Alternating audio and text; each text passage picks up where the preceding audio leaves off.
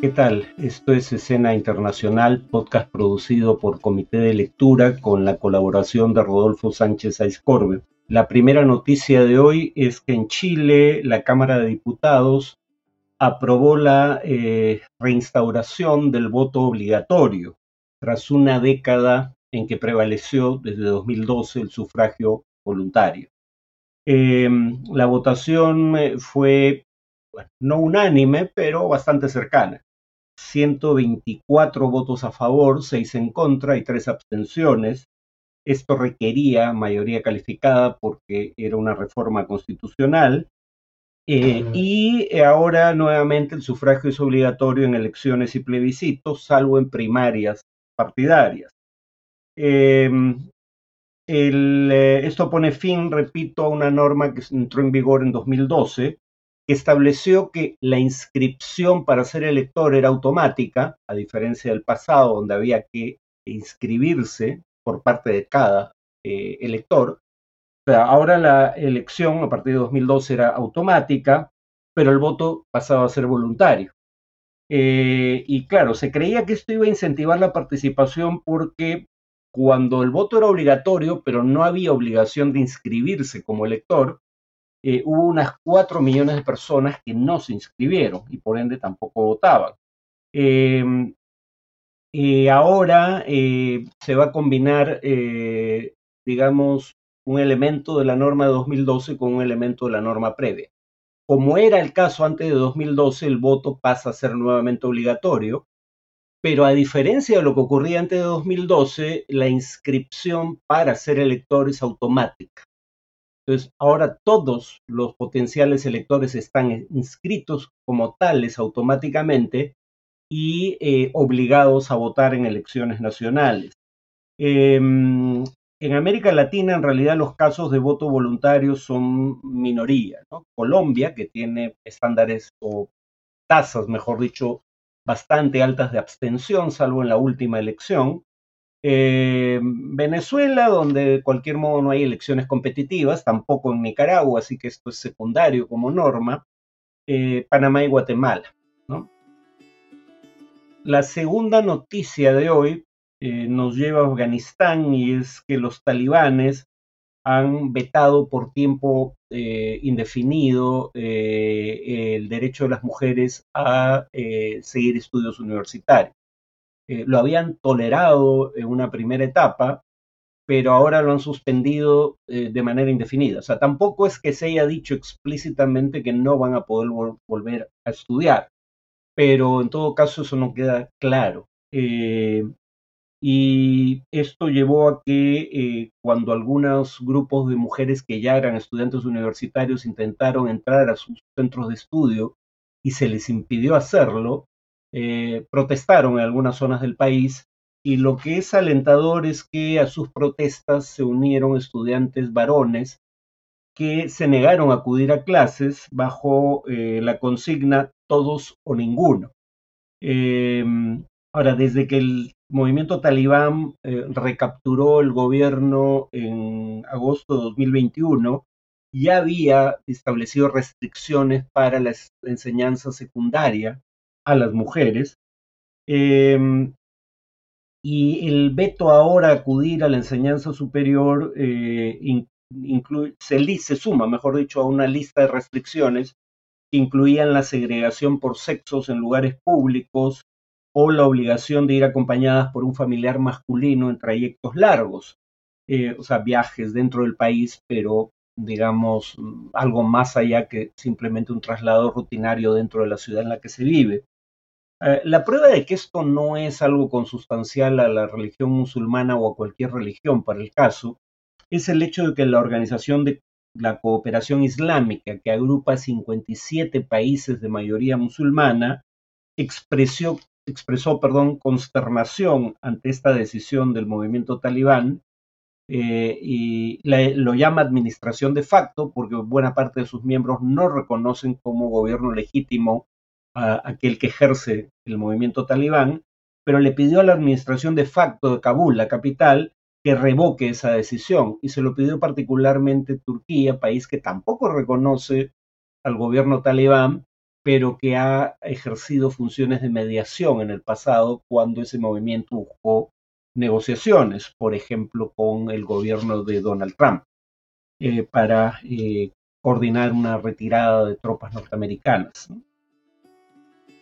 Finalmente, la tercera noticia de hoy es que una corte estatal en Alemania condenó, o sea, no, no federal, en otras palabras, condenó a una exsecretaria de un campo de exterminio nazi.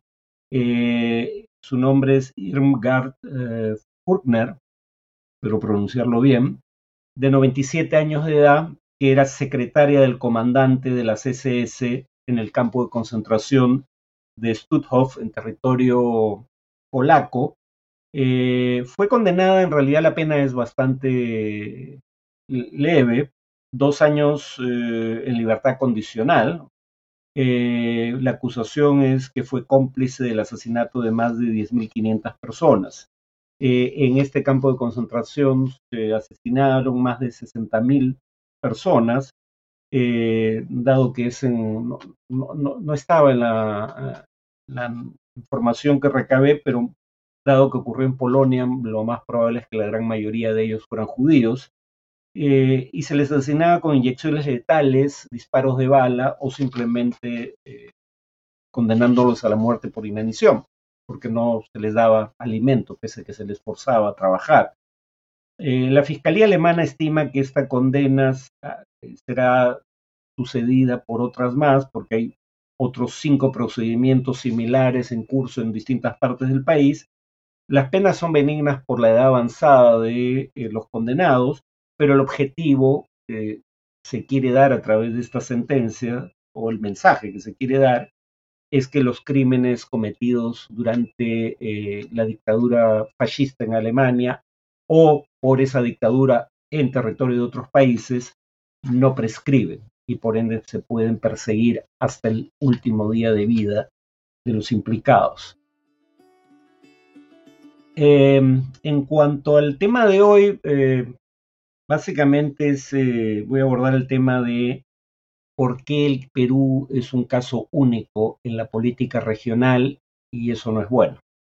Em, decía en un podcast anterior, y voy a volver al tema eh, más adelante, quiero decir en un otro podcast, eh, desde 2018 se han sucedido 15 elecciones presidenciales consecutivas en donde el partido en el gobierno perdió la siguiente elección. Es decir, lo que es una constante invariable desde 2018 en América Latina es que el oficialismo siempre pierde la siguiente elección.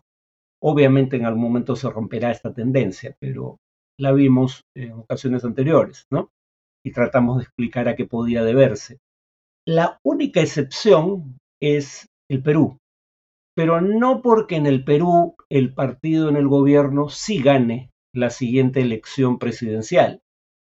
Somos únicos eh, porque eh, somos el único país probablemente del mundo, yo no conozco ningún otro caso en donde eh, en cuatro elecciones consecutivas el partido en el gobierno no presentó candidato presidencial en la siguiente elección. Eh, fue el caso de Perú Posible en 2006, partido de Alejandro Toledo, el APRA en 2011, partido de Alan García, el Partido Nacionalista de en 2016 y el Partido Peruanos por el Cambio, eh, que sin embargo se escribía la sigla PPK para que coincida con las siglas del candidato, Pedro Pablo Kuczynski, eh, que no presentó, bueno, no podía presentar candidatura presidencial en 2021 porque el partido de gobierno había dejado de existir antes de las siguientes elecciones. Eso, o sea, digamos, se puede hablar de crisis del sistema de partidos hasta en Francia hoy en día. Mi punto es que eh, cuando se habla de la crisis del sistema de partidos en el Perú, estamos hablando de una crisis terminal, no, no es una crisis como la de cualquier otro país que tenga ese problema. Además, esto se da un contexto en donde eh, se abusa de la figura de la vacancia presidencial. Retengan estos datos, por ejemplo, ¿no? La constitución actual que establece la vacancia del cargo de presidente por incapacidad moral permanente, aunque no define esta causal, y eso nos ha traído una serie de problemas, como sabemos, la constitución del 93 que estableció esa causal de vacancia llevó tras su eh, entrada en vigor a que esa causal fuera invocada una única vez entre el 93 y el 2016, cuando Fujimori huyó del país eh, a inicios de este siglo. Entonces, en más de 20 años solo hubo una vacancia por incapacidad moral permanente. Sin embargo, eh, de 2017 a 2022, el año en el que todavía estamos, eh, la vacancia por incapacidad moral eh, se invocó siete veces. Tuvo siete mociones de vacancia de la presidencia por incapacidad moral permanente, tres de las cuales llevaron o bien a la renuncia del presidente en ejercicio, en el caso de PPK, o bien a, digamos, la vacancia presidencial. Tuvieron mayoría calificada en los casos de Vizcarra y Castillo. Eh, por esa razón hemos tenido seis presidentes en cinco años. Eso en la última década, para que sea, digamos, un lapso temporal comparable, no ocurrió en ningún otro país de sistema presidencial en el mundo. ¿no? lamentablemente nuestra crisis es de las peores del mundo o de la región, dependiendo del tema elijamos. Y eso sin mencionar que hubo dos intentos de disolver el Congreso. Uno constitucional a criterio de la mayoría del Tribunal Constitucional y exitoso bajo Vizcarra, y otro inconstitucional y por suerte fallido bajo Castillo. Además, en un tema que abordaré eh, también en otro podcast, eh, si quitamos a Merino, que solo fue presidente por seis días, eh, siete de los nueve presidentes que han precedido a Boluarte a Dina Boluarte, que ejerce ahora la presidencia, siete de los nueve presidentes que la precedieron eh, han sido condenados, procesados o investigados por cargos relacionados con la corrupción. Lo más lamentable del caso es que son los siete presidentes que elegimos por voto popular, no los que estuvieron, bueno, directamente, no los que estuvieron eh, de manera interina en el gobierno, como Valentín Paniagua o Francisco Sagasti. Eh, Ahora, claro, esto se puede ver como un caso en el que es cuestión de perspectiva, el vaso medio lleno o medio vacío. El vaso medio vacío sería creer que aquí hay más acusaciones de corrupción contra exmandatarios porque hay más corrupción que en el promedio latinoamericano. Pero cuando uno ve casos como el escándalo Lavallato, que es transversal a buena parte de la región, eh, ese escándalo no solo afectó a Perú, afectó a cuando menos 12 países, 10 de ellos de América Latina y el Caribe. Eh, entonces, tal vez no sea que, la corrupción en el Perú sea mayor que en otras partes. Por ejemplo, según Transparencia Internacional, que hace un ranking de percepción de corrupción a nivel global, el país con mayor corrupción en América Latina y el Caribe es Venezuela. Perú no está en el fondo de la tabla, aunque sí está, digamos, eh, si mal no recuerdo, iniciando la segunda mitad de los 180 y tantos países incluidos en la estimación no somos particularmente corruptos o no tenemos gobiernos particularmente corruptos. Probablemente aquí más bien el vaso esté medio lleno en el sentido de que lo bueno en el caso peruano, eso también nos distingue, para bien en este caso, es que en el caso peruano ha habido más ahínco por parte de sectores del sistema de justicia por eh, investigar y presentar acusaciones contra eh, presidentes implicados en eh, casos de corrupción. Ya la Comisión Interamericana de Derechos Humanos en un informe de octubre de este año decía que tanto la vacancia presidencial por incapacidad moral permanente como la disolución del Congreso por parte del presidente si se niegan dos mociones de confianza estaban no, eh, no, tenían una definición objetiva en la Constitución eh, lo cual era un problema, entre otras razones, porque afectaba el equilibrio de poderes eh, y se prestaba al abuso. ¿no?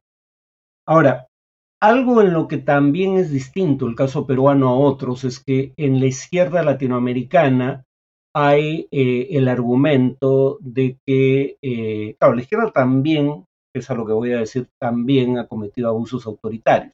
No es que la izquierda sea la porta estandarte de, de, la democracia en la región.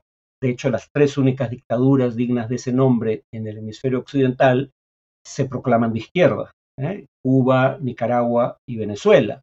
Eh, pero también es cierto que cuando la izquierda intenta competir democráticamente para acceder al poder, se utilizan mecanismos legales y constitucionales para impedirle llegar o para destituir, para destituir gobernantes de izquierda, es lo que dan en llamar lawfare, una palabra que junta dos palabras en inglés. El prefijo law es ley en inglés, el sufijo fair es parte de la palabra warfare, o sea, la guerra librada a través de medios legales, pero en realidad burlando la, intención de la ley, como parece ser el caso del abuso de, la figura de vacancia, de la vacancia presidencial en el Perú.